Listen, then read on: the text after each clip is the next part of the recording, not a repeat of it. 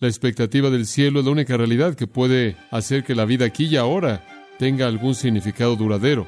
Y la Biblia entonces cierra con una presentación dramática de la realidad maravillosa del cielo, la esperanza en el futuro que hace que la vida en el presente valga la pena vivir.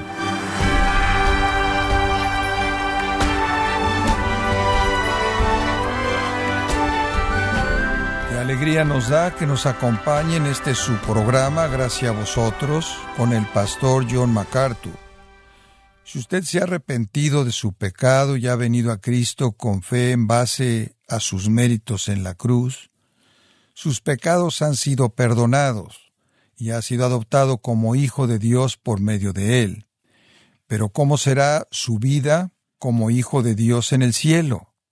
¿Y cómo cambia su relación con su Padre Celestial cuando estará en su presencia?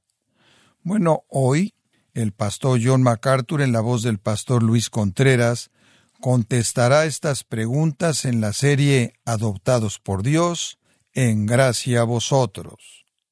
Eclesiastés 3:11 dice que Dios ha puesto eternidad en el corazón de los hombres. Eso significa que hay un anhelo en el corazón del hombre por la vida eterna. Sin la esperanza de la vida después de la muerte, sin la esperanza de la eternidad, sin la esperanza del cielo, la vida es reducida a lo que Macbeth dijo después de la muerte de la reina, un cuento contado por un torpe lleno de sonido y furia que significa nada. Y entonces la expectativa de una vida futura es muy importante. La expectativa del cielo es la única realidad que puede hacer que la vida aquí y ahora tenga algún significado duradero. Conforme usted llega a la conclusión de la Biblia, Apocalipsis es el final. Usted llega a la conclusión de la Biblia y usted llega a la descripción del cielo. La palabra final de Dios para nosotros está aquí, en lo que describe cómo será el cielo. Y la Biblia entonces cierra con una presentación dramática de la realidad maravillosa del cielo, la esperanza en el futuro que hace que la vida en el presente valga la pena vivir.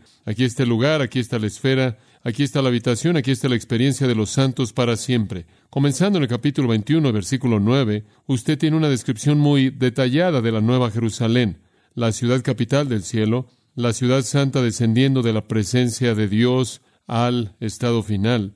Ahora vamos a descubrir cómo la vida ahí será. La única manera en la que puede ser descrita para nosotros realmente es con negativos. No podemos entender lo que no podemos entender. No podemos entender lo que no podemos percibir o lo que no podemos concebir o lo que no podemos experimentar. Y entonces la única manera en la que podemos entender lo que no podemos ver, lo que no podemos entender, lo que no podemos experimentar, es entenderlo por su diferencia con lo que experimentamos. Y entonces usted tiene una serie de no habrá más o ya no habrá más, los cuales demuestran para nosotros la diferencia. Resumiéndolo, la experiencia antigua humana se acaba para siempre. Se acaba para siempre. En el versículo 4 observe lo que Juan dice. Enjugará Dios. Y aquí vienen los negativos. Enjugará Dios toda lágrima de los ojos de ellos y ya no habrá muerte, ni habrá más llanto, ni clamor, ni dolor, porque las primeras cosas pasaron. Y lo que Juan está diciendo es que no va a ser como la vida aquí, va a ser diferente. Todas esas cosas que constituyen la vida aquí, que son tanto una parte de la vida y las características negativas de la vida estarán totalmente ausentes. Juan entonces repite los cambios que describen una vida que es diferente de manera tan dramática al repetirnos una serie de negativos. Y de nuevo digo que realmente no podemos comprender algo que no podemos comprender y entonces Él nos tiene que decir cómo no será y usar lo que conocemos como un punto inicial y retroceder a partir de ahí. Ahora, la primera cosa que Él dice es que Dios va a enjugar o va a limpiar toda lágrima de los ojos de ellos.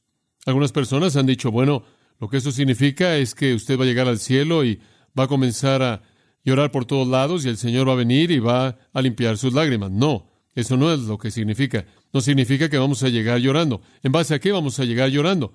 Bueno, dice usted, bueno, vamos a tener que enfrentar el registro de nuestros pecados. No es así. El registro de nuestros pecados fue colocado en Jesucristo. Él ya pagó el castigo por ellos. Así que no hay condenación. Bueno, dice usted, espera un minuto. Vamos a ver nuestra madera, heno y hojarasca quemados. Bueno, después de que la madera, heno y hojarasca sean quemados, lo único que queda es oro, plata y piedras preciosas. Y Pablo dice, no solo eso, todo hombre recibirá su alabanza de Dios. 1 Corintios capítulo 4. Entonces, no vamos a estar todos llorando y gimiendo y sollozando por todo el cielo mientras que el Señor viene con un pañuelo sobrenatural y limpia todas nuestras lágrimas. Eso no es lo que debemos comprender por esto. Enjugará cada lágrima, lo que significa y es que nunca habrá ni una lágrima en el cielo, ni una lágrima. No habrá nada triste, no habrá nada que nos decepcione, no habrá nada insatisfactorio, no habrá nada ausente, no habrá nada que falte, no habrá nada que esté mal, no habrá nada que limite, no habrá nada por qué llorar. Lágrimas de una situación difícil, lágrimas de pobreza, lágrimas de soledad, lágrimas por un amor perdido, lágrimas de empatía, misericordia, compasión, lágrimas de inocencia perseguida, lágrimas de remordimiento, lágrimas de penitencia, lágrimas de descuido, lágrimas de anhelo por lo que no puede ser, todas se acaban para siempre. Bendición, gozo y nada más que eso por la eternidad. Las lágrimas, como usted puede ver, son parte de lo que él dice al final del versículo 4. Las primeras cosas pasaron, no existen. Dicho de una forma clínica, usted no tendrá ningún ducto para lágrimas. Además, usted quizás ni siquiera tenga agua en usted. ¿Qué tal eso? Le dije que ya no había más mar. No es una existencia basada en el agua. No más lágrimas. Se acabaron. Nada por qué llorar. Y él añade, algunas no habrá más y ya no habrá muerte. La más grande de las maldiciones mortales se acabó. La muerte, como Pablo prometió en 1 Corintios 15, es absorbida en victoria. La muerte se acabó, es eliminada, nadie más muere. De hecho, regresa al capítulo 20, versículo 14, la muerte misma es arrojada al lago de fuego. Lo que eso le dice a usted es que la muerte muere. La muerte ya no existe, se va para siempre, junto con aquel que tenía el poder de la muerte. Hebreos 2.14, esto es Satanás, quien usaba ese poder de la muerte para infundir temor en los corazones de todos los hombres. No más muerte ahí, la canción dice no más lágrimas ahí, ni habrá más llanto. En algún punto detrás de las lágrimas viene la tristeza, la aflicción, la reprensión, la represión que lleva las lágrimas. No habrá nada de eso en absoluto, no habrá nada por qué deprimirse, no habrá nada por qué afligirse. Ahora algunos de ustedes van a tener que encontrar alguna nueva manera de vivir porque eso toma mucho de su tiempo, pero el Señor con mucho gusto le va a dar a usted algunas cosas nuevas con que ocuparse. Este es un cumplimiento realmente de Isaías 53, en donde habla de esto. Ahora usted recuerda, Isaías 53 habla de la muerte de Cristo y dice que Él fue menospreciado y desechado de los hombres, varón de dolores y experimentado en quebranto, y como que escondimos de Él el rostro, Él fue menospreciado y no lo estimamos. Ciertamente, Él llevó nuestras tristezas, Él llevó nuestros dolores. Como puede ver, en la cruz, Él llevó nuestro pecado y Él también en últimas se llevó nuestra tristeza, ¿no es cierto? Porque cuando lleguemos a la gloria y el pecado esté en el pasado y todas las características debilitadoras del pecado ya no estén, no habrá razón para llorar, no habrá depresión, nadie jamás estará triste. Aquellos de ustedes que se entristecen fácilmente, nunca más se volverán a entristecer. Y él dice, otro no más, en la misma línea, realmente casi un sinónimo, ni clamor, no solo ni habrá más llanto, ni clamor, simplemente para asegurarse de que Él cubre todo, no lágrimas, no llanto, no clamor, todo se acabará. Y después Él añade, ni dolor, no más dolor, no, porque la promesa de la sanidad en la expiación es cumplida. De regreso a ese mismo pasaje, Isaías 53, versículo 5, Él fue traspasado por nuestras transgresiones, Él fue molido por nuestras iniquidades, Sabemos eso, Jesús murió por nuestros pecados, pero ¿qué tal esto? Más que eso, y por su llaga somos nosotros sanados. Dice usted, bueno, ¿acaso no está hablando de sanidad espiritual? Sí, pero no solo sanidad espiritual, porque si usted va al capítulo 8 de Mateo, dice que Jesús tomó la mano de la suegra de Pedro, la tocó y la fiebre la dejó, y él sanó a todos los que estaban enfermos, y después en el versículo 17, para que él cumpliera lo que fue hablado por Isaías, él mismo llevó nuestros dolores y llevó nuestras enfermedades. Y eso es exactamente lo que Él hizo en la cruz. Nada más que simplemente no reconoceremos eso hasta que lleguemos al cielo.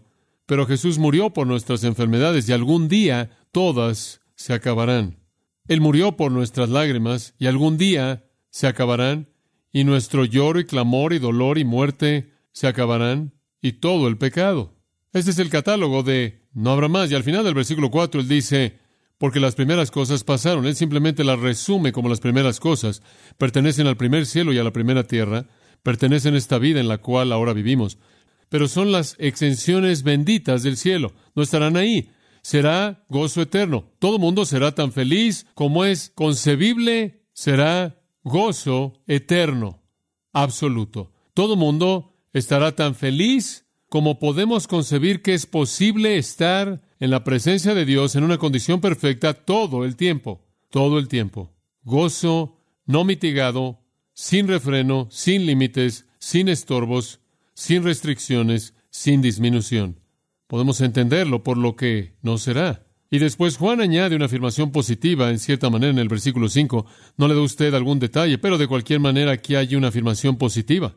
Y el que estaba sentado en el trono dijo, He aquí, yo hago nuevas todas las cosas. Y eso es todo lo que Juan realmente puede decir acerca del lado positivo. Todo será diferente. Todo será nuevo. ¿Quién dijo esto? ¿El que está sentado en el trono? Oh, ¿quién es ese? El mismo allá atrás en el capítulo 20, versículo 11, vio un gran trono blanco y el que se sentó sobre él, de cuya presencia el cielo y la tierra huyeron y no se halló lugar para ellos. El que se sentó sobre el trono, obviamente el Dios eterno, el Cristo eterno, ambos están en el trono. El Hijo está sentado en el trono del Padre con el Padre. Dios y Dios en Cristo, el que creó, la primera vez lo volverá a ser, el Señor mismo, y dice, He aquí yo hago nuevas todas las cosas. Ahora supongo que Juan se abrumó un poco porque a la mitad del versículo 5, la voz del trono, la voz del Señor, y me dijo, escribe, como si en cierta manera Juan perdió su concentración por un minuto. Podría ser una indicación de que Juan estaba tan abrumado por esto que simplemente dejó su pluma y él dijo, escribe porque estas palabras son fieles y verdaderas. Sigue escribiendo, Juan, ya casi terminas, pero no has terminado. Sigue escribiendo.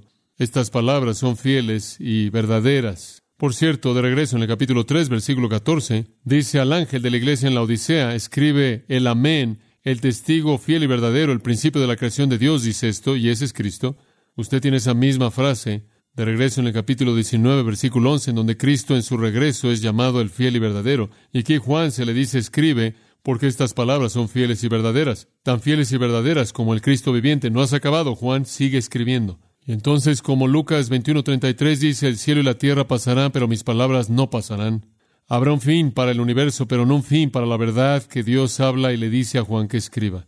Y después, versículo 6, conforme continuamos pensando en este Cuarto punto, en nuestro pequeño bosquejo, los cambios que van a venir en la eternidad. Él dice esto en el versículo 6. Y me dijo, de nuevo, la voz desde el trono, la voz de el Señor Dios, el Señor Cristo, y me dijo, hecho está, hecho está. Muy parecidas a las palabras de Jesús en la cruz, consumado es una palabra en el griego tetelestai. Se acabó. Cuando Jesús dijo eso en la cruz, él había logrado el propósito redentor de Dios al llevar el pecado. Él lo había hecho, pero aquí cuando dice hecho está, realmente está hecho. Todo está hecho. Este es el momento en el que la historia redentora termina. Este es el final de toda la historia redentora. Creo que este es el momento que es descrito de manera clara en 1 Corintios 15, versículo 24. Entonces vendrá el fin, cuando Él entregue el reino a Dios Padre, cuando Él haya abolido todo dominio y autoridad y potestad, porque Él debe reinar hasta que Él coloque a todos sus enemigos bajo sus pies. El postrer enemigo que será abolido es la muerte, porque Él ha colocado todas las cosas en sujeción bajo sus pies. Pero cuando Él dice todas las cosas son colocadas en sujeción, es evidente que es con excepción aquel que puso todas las cosas en sujeción a Él. Y cuando todas las cosas sean sujetas a Él, entonces el Hijo mismo también se sujetará al que sujetó todas las cosas a Él para que Dios sea todo y en todos. Esa descripción increíble es una descripción del fin, el acontecimiento mismo con el que se hace referencia por el término hecho está, se acabó, este es el fin, escríbelo. Y después él dice, yo soy el alfa y el omega, el principio y el fin. En otras palabras, yo puedo decir que es el fin porque yo estoy a cargo del principio y del final. Yo soy el que lo comenzó y yo soy el que lo termina. Dios simplemente está desarrollando en toda la historia humana su propósito soberano y plan. ¿Se acuerda de Jesús en el capítulo 1 de Apocalipsis, versículo 8? Él dijo, yo soy el alfa y la omega, el principio y el fin. En el capítulo 22 de Apocalipsis, al final mismo, versículo 13, yo soy el alfa y el omega, el primero y el postrero, el principio y el fin. En otras palabras, yo puedo decir que se acaba porque yo estoy a cargo de cuándo comienza y cuándo termina. Y este es el fin. Yo soy el que es la fuente, yo soy el que es la suma, yo soy el que es el origen, yo soy el que es el término. Todos los cambios se acabaron y el nuevo cielo y la nueva tierra está en su lugar y la historia redentora termina. Y el resto es bendición eterna. Y realmente no hay particulares que contar, simplemente es perfección eterna. Entonces, en esta visión, Juan ve la apariencia del nuevo cielo y la nueva tierra, la ciudad capital, la ciudad santa descendiendo del cielo, llamada la Nueva Jerusalén. Él ve la realidad suprema, quien es Dios, quien va a asumir su tabernáculo con los hombres y él ve los cambios. ¿Quién va a vivir ahí, en este estado eterno glorioso? La gente es descrita en dos maneras, y esas dos maneras son muy claras. Vea de nuevo el versículo 6. A la mitad del versículo, al que tuviere sed, yo le daré gratuitamente de la fuente del agua de la vida. Y después versículo 7, el que venciere heredará todas las cosas, y yo seré su Dios, y él será mi hijo. Hay dos frases descriptivas que nos dicen quién va a estar en el cielo. Una, el que tiene sed. Dos, el que vence. Esas son las dos frases descriptivas. Y nos describen quién estará en el cielo eterno. El que tiene sed.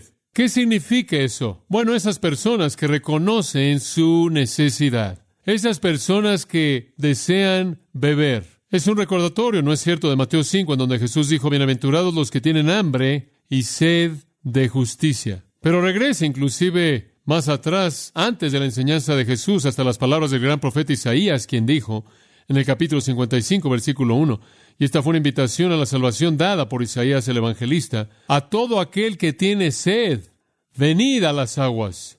Y aquellos de ustedes que no tienen dinero, vengan, compren y coman. Vengan, compren vino y leche sin dinero y sin costo, versículo 2, y deleítense en la abundancia. Isaías dijo, vengan, aquellos de ustedes que tienen sed, ustedes con las almas desiertas. Es una imagen simple, presenta a un hombre sediento. Realmente no sabemos lo que es tener sed. Tenemos agua por todos lados, tenemos todo tipo que podemos imaginarnos de bebida. No vivimos en un desierto árido, en donde tenemos que encontrar agua, pero ellos sí. Había una desesperación en términos de agua y la gente sabía lo que era tener sed. El apóstol Juan está oyendo a Dios decir, es el sediento, es el que no está satisfecho, es el que está insatisfecho, es el que sabe que no tiene lo que necesita y lo anhela con toda parte de su ser, como el Salmo 42, 1 y 2, como el siervo brama por las corrientes de las aguas, así mi alma tiene sed de ti, oh Dios. Es ese mismo tipo de situación.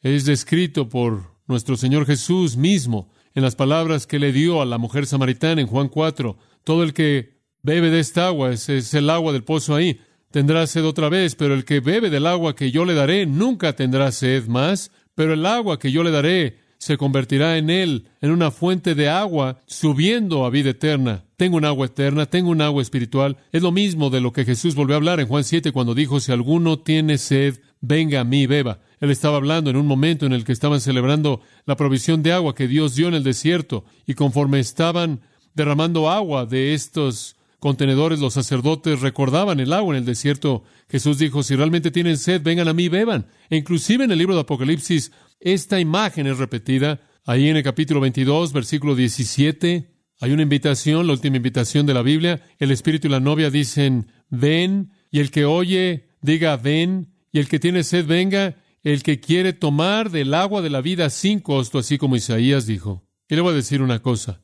es una bebida mucho mejor que la del capítulo 17, versículo 4, una copa de oro llena de abominaciones e inmoralidad.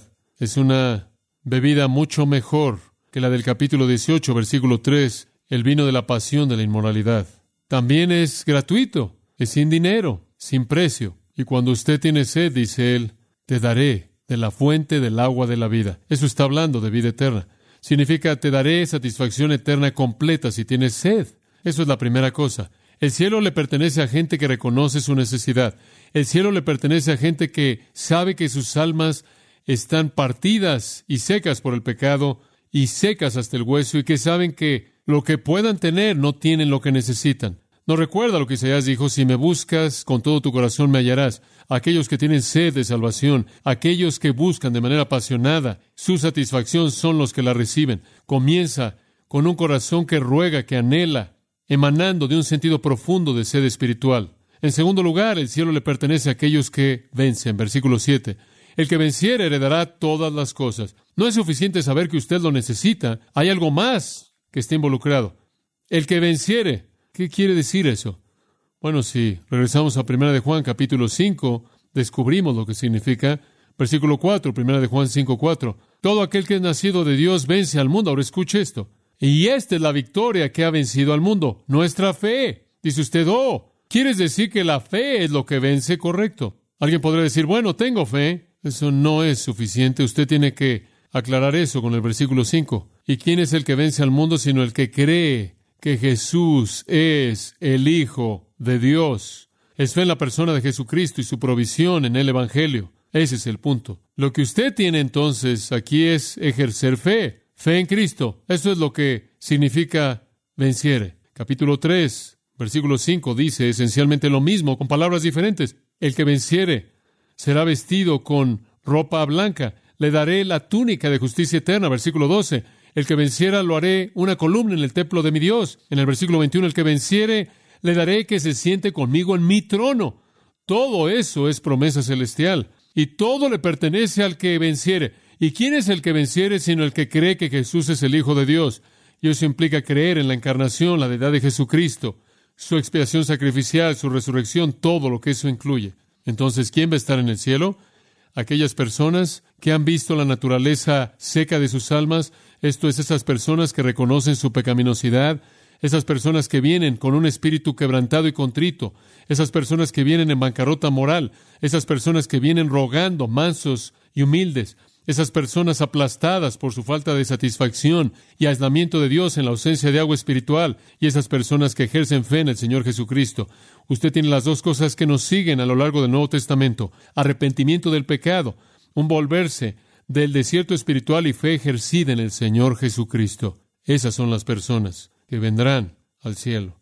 Y él dice, el que venciere heredará todas las cosas. ¿Qué cosas? La nueva creación, la nueva creación, un nuevo cuerpo, en un nuevo lugar, en el estado eterno, los nuevos cielos y la nueva tierra. Ellos son los que recibirán lo que Pedro llama una herencia que es incontaminada, imperecedera e inmarcesible, reservada en los cielos, en 1 Pedro 1.4, una herencia reservada en el cielo. Ellos son los que recibirán la redención del cuerpo, la manifestación gloriosa de los hijos de Dios, gloria eterna. Y la segunda muerte, claro, es peor que la primera muerte. La primera muerte es una espiritual, la segunda es aislamiento de Dios para siempre. Entonces hemos ido de la expectativa gozosa al temor paralizante aquí, pero así es el diseño de Dios en este pasaje, que Él dio una advertencia final. No significa que nunca hay un momento en el que perdemos nuestra valentía. No significa que nunca hay un momento en el que nuestra fe pueda titubear o podamos pecar de alguna manera. Pero él está diciendo, cuando la gente se caracteriza por vidas que continuamente son vividas de esta manera, no dice que únicamente la gente sin pecado va al cielo, sabemos eso, pero la gente cuyas vidas se caracterizan de esta manera, y ese no es un cristiano verdadero, porque Pablo dijo, después de dar una lista muy parecida en 1 Corintios 6, y esto erais que algunos de vosotros. Ahora dígame usted, ¿eran los corintios perfectos? No. ¿Estaban mal? Sí. ¿Tenían problemas? Sí, pero estos patrones habían sido quebrantados en sus vidas por la gracia de Dios y la provisión de Jesucristo y el poder del Espíritu Santo. No significa que no tenían pecado, pero este patrón o este ejercicio continuo fue quebrantado. Y de eso está hablando. Gente que vive vidas de manera constante de esta manera no entrará en el cielo. Padre, gracias de nuevo por el día. Cuán emocionados hemos estado por tener comunión con amigos preciados, aquellos que te aman, tus hijos. Cuán agradecidos estamos por la manera en la que tu misericordia, que ha sido concedida a nosotros en Cristo, de tal manera que no luchamos como aquellos que no tienen esperanza, sino que esperamos con gozo y expectativa las glorias del cielo que nos esperan. Oh Padre, cuán agradecidos estamos, cuán agradecidos estamos de que en tu misericordia y gracia tú nos has redimido. No lo merecemos. No hay nada que pudiéramos hacer por merecerlo. Estamos abrumados ante tal misericordia, tal bondad. Pero Señor, al mismo tiempo que te agradecemos porque nos has hecho tener sed y nos has permitido ser los vencedores al concedernos fe, nuestros corazones están llorando por aquellos que son cobardes, incrédulos y abominables, homicidas e idólatras y mentirosos, y gente cuyas vidas evidencian que no te conocen, quienes encontrarán su parte en el lago de fuego que arde con fuego y azufre, la segunda muerte. Señor, ayúdanos a ser fieles en alcanzar a estos que nos rodean. Si podemos ser un mensaje como este y cerrar nuestra compasión, oh, cuán duros se han vuelto nuestros corazones. Danos un amor por aquellos que necesitan oír el mensaje de salvación y que seamos firmes y fuertes en advertirle a la gente, ese es nuestro deber, que no solo sea un mensaje positivo todo el tiempo, sino que sea un honesto que incluye juicio. Gracias, Padre, por lo que nos has mostrado en tu palabra. Ahora somos responsables por ello. Que lo vivamos en el nombre de Cristo. Amén.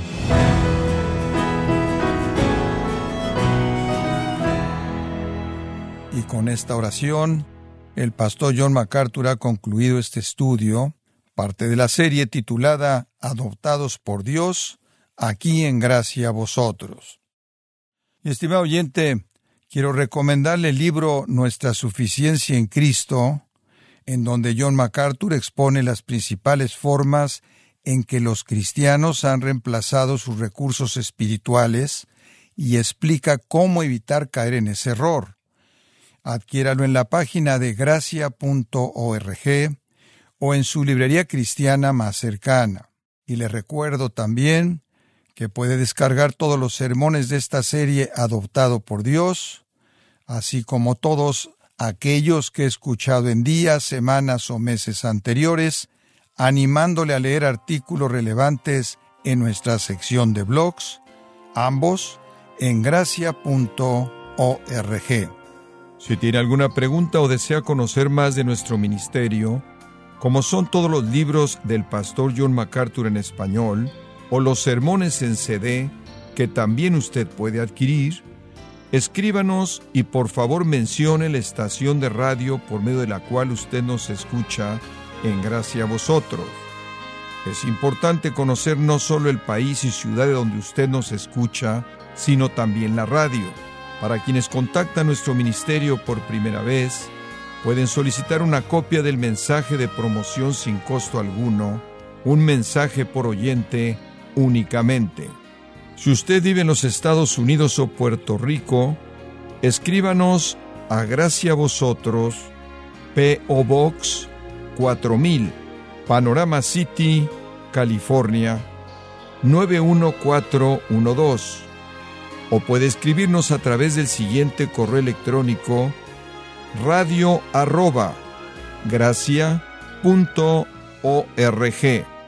Queremos agradecerle su tiempo y sintonía en nombre de John MacArthur y del personal de este organismo e invitarle para que nos acompañe en la próxima edición y así juntos continuar desatando la verdad de Dios un versículo a la vez en gracia a vosotros.